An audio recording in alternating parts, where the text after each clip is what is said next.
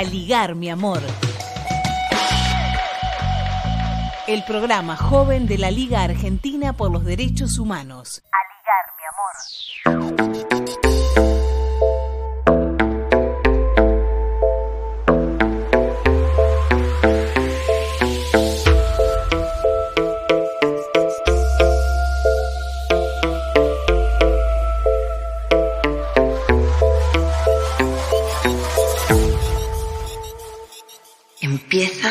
Matriarcado. Bienvenidas y bienvenidos a todos a nuestra columna feminista, femininja en Aliar mi amor.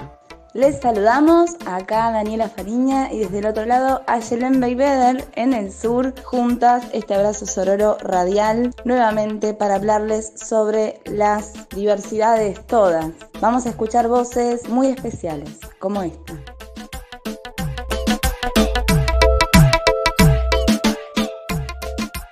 Cuando yo era muy pequeña pensaba eh, que era una que había habido un error en la genética o, o, en mi vida y que yo en realidad tenía que nacer mujer y que en un momento eso se iba a corregir o por la naturaleza o por obra de, por alguna hada mágica. Entonces, los primeros años de mi vida fueron, digamos, este, encorsetados en ese pensamiento de que yo era una mujer. Entonces después yo seguí avanzando en la vida y a través de conocer el feminismo me di cuenta que no era mujer y que mi sitio en el mundo, mi manera de pararme y de construirme era ser travesti.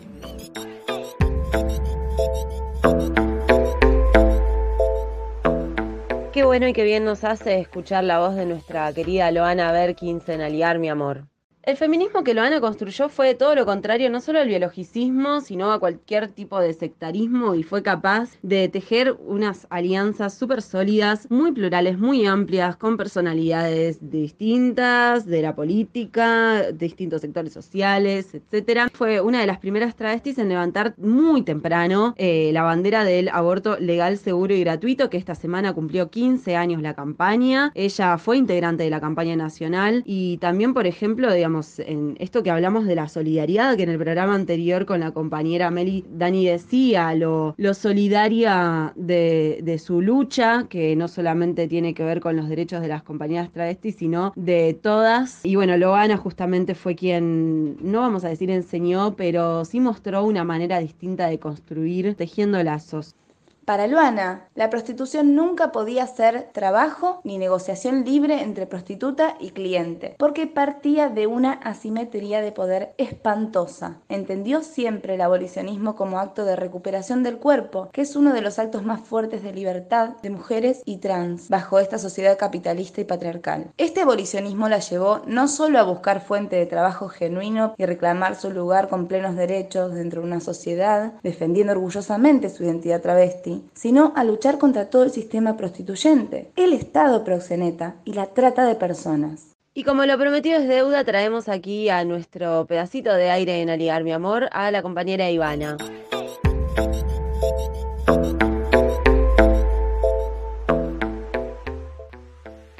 Hola, ¿qué tal? Buenas tardes para todos, todas y todes. Mi nombre es Ivana Gutiérrez, soy directora de Políticas para la Diversidad del municipio de Morón, referente travesti trans de la organización Conurbanes por la Diversidad. Nada, quería comentarle un poco la situación que estamos atravesando en lo que es el distrito de Morón y también a nivel global, mundial, con esta situación de la pandemia. El colectivo LGTB es uno de los colectivos más vulnerables y más aún la población travesti trans cuando el 85% de las compañeras está en situación de prostitución. Estamos tratando desde nuestra dirección, articulando con las organizaciones eh, de la diversidad, para poder apalear esta situación. En base a eso estamos haciendo acompañamientos desde la gestión municipal y desde la gestión con las organizaciones, con bolsones de alimentos, haciendo los recorridos territoriales correspondientes, como les digo, para apalear la situación que genera la pandemia. Y por otro lado, hablar un poco de lo que, del discurso mm, neoliberal del trabajo sexual, que en realidad es prostitución, cuando el 85%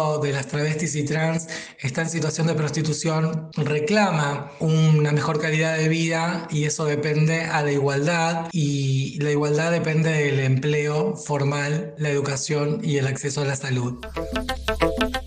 Me gustaría hablar un poco del abolicionismo. El abolicionismo para nosotras, que tenemos esta postura tomada firmemente, es porque también somos sobrevivientes del sistema prostituyente. En lo personal, yo no lo toqué oída, porque tengo la postura de, de ser abolicionista, porque soy sobreviviente de prostitución. La prostitución causó daños psicológicos, emocionales y físicos en mi vida. Entonces, eh, estoy en contra del discurso que romantiza la manera más violenta de oprimir un cuerpo y aparte de una de las formas más antiguas de opresión, que es totalmente machista, patriarcal, entender a la prostitución de una manera abolicionista no es estar en contra de aquellas que están en situación de prostitución, es estar en contra de un sistema que hace que esas personas no tengan otra oportunidad. En cuanto no haya oportunidad, haya desigualdad, existirá la prostitución como única forma de recurso. Entonces nosotras como abolicionistas debemos interpelar el Estado desde adentro para que la prostitución no sea un destino, sea una elección.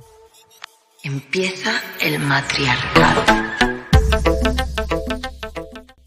Agradecemos el testimonio de Ivana Gutiérrez, que como tantas otras víctimas de terrores horribles, ¿no? Como fue el terrorismo de Estado, como es también el Estado patriarcal prostituyente sobre, sobre estos cuerpos, los daños psicológicos que esto genera después, el efecto en la subjetividad, eh, están empezando a sanar a partir de, de juntarnos, de mirarnos con afecto, de poder vernos en igualdad, de darnos los espacios que no habíamos tenido antes para ser quienes somos. Así que gracias Aye por seguir esta columna que es de matriarcado, que nos hace también al alma. Y bueno, gracias a todas las radios comunitarias también por formar parte de esta ola verde, que pronto, pronto nos estará trayendo el aborto legal. Exigimos que se respete nuestro derecho y que haya aborto legal, seguro y gratuito en todos los hospitales para todas las personas gestantes. Y seguimos reclamando desde acá que se legisle el cupo trans en todo el país.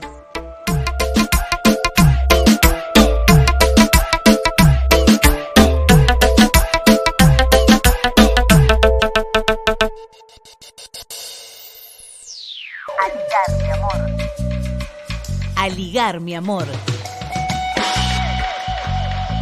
El programa joven de la Liga Argentina por los Derechos Humanos.